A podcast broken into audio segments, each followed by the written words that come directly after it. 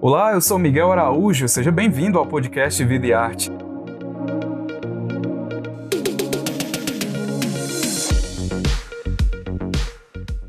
Nessa nova temporada, a gente vai conversar com diversos artistas brasileiros. Toda semana, um novo episódio vai estar disponível no seu agregador de podcast favorito. Para acompanhar o bate-papo na íntegra e mais detalhes sobre o projeto Vida e Arte Convida, assine o Povo Mais, a plataforma multi-streaming do Povo.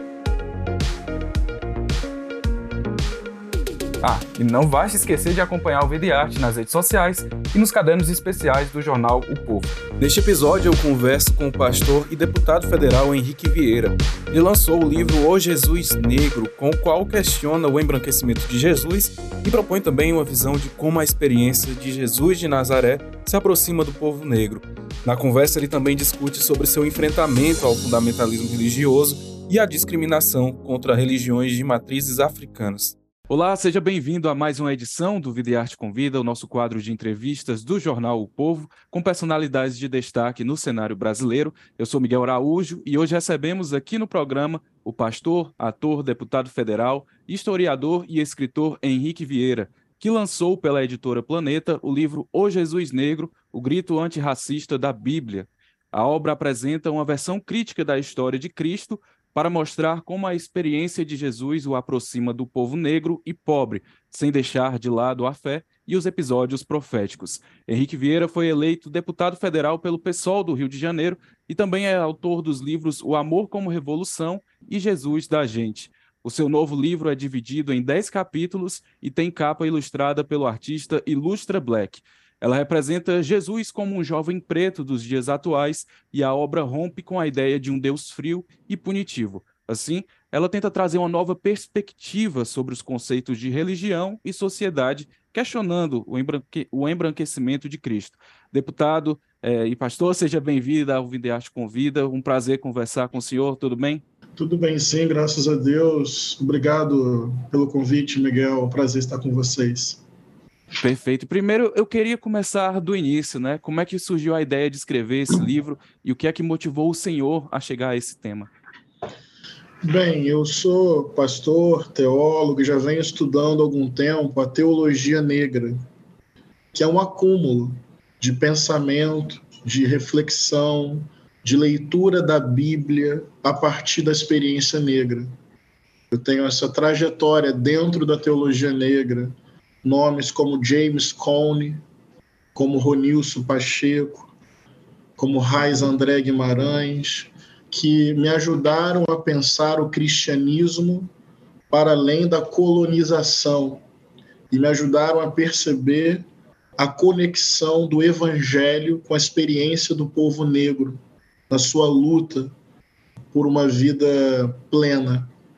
Então, como fruto desse acúmulo da teologia negra, percebendo o caráter estrutural do racismo dentro do cristianismo, percebendo o caráter colonizador do embranquecimento da figura de Jesus, percebendo que a pauta racial muitas vezes é silenciada dentro de muitas igrejas, eu decidi, por estas razões, escrever esse livro explicando por que é tão coerente, por que é tão potente afirmar a face negra de Jesus de Nazaré, para dialogar com esse campo cristão e com a sociedade, para contribuir com uma leitura antirracista do Evangelho.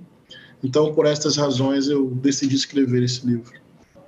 E aproveitando que o senhor apresentou essa bagagem, né, quais são os principais temas que você propõe a discutir né, no livro, a, além de, dessa ampliação da visão né, e da possibilidade de, de um Jesus negro, quais são os principais aspectos que você destrincha, digamos assim, ao longo do livro?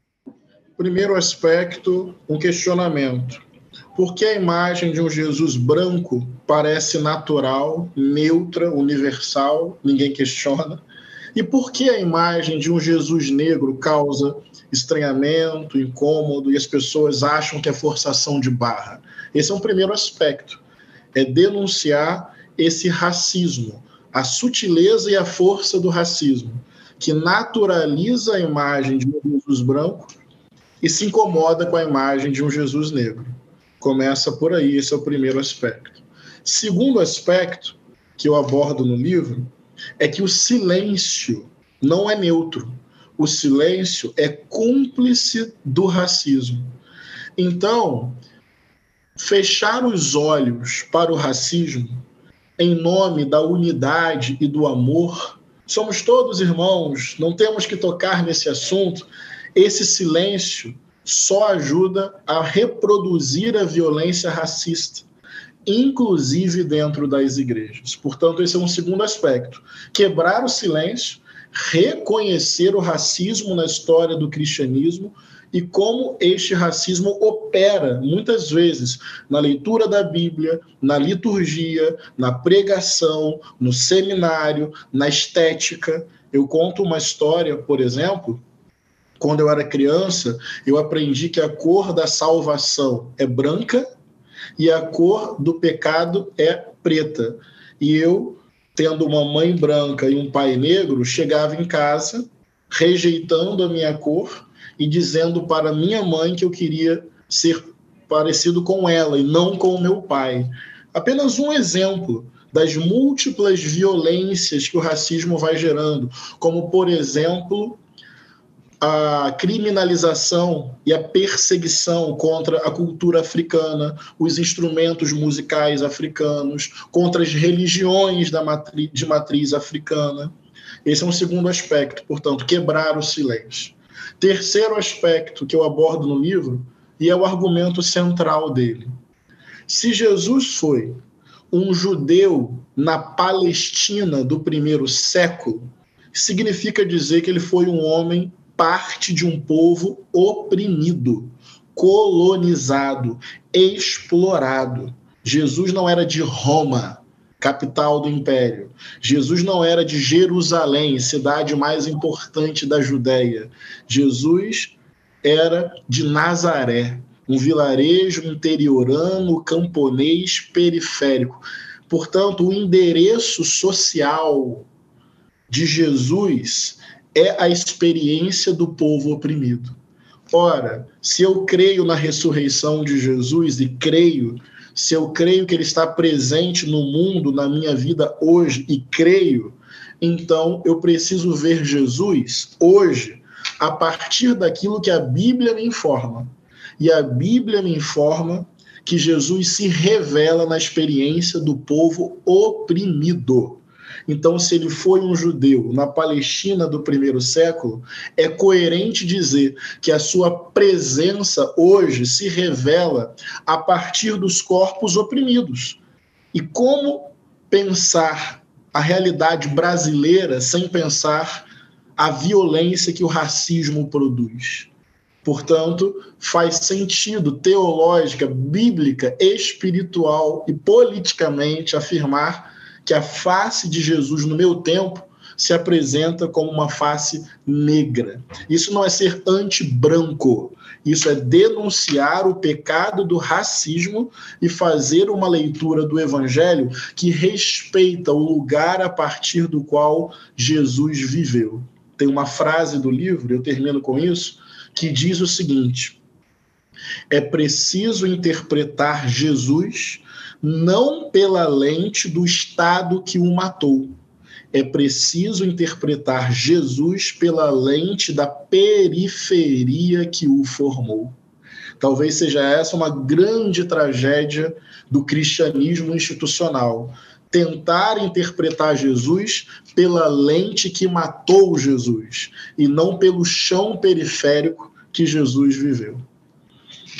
E é interessante como as palavras têm muito poder também, e aproveitando o que o senhor falou sobre o, o silêncio, que o silêncio também é uma forma de invisibilizar, né? O silêncio é uma forma de manter o estado de dominação, é, pegando esse recorte que o senhor apresenta sobre o, o padrão que foi normatizado de um Jesus branco e não.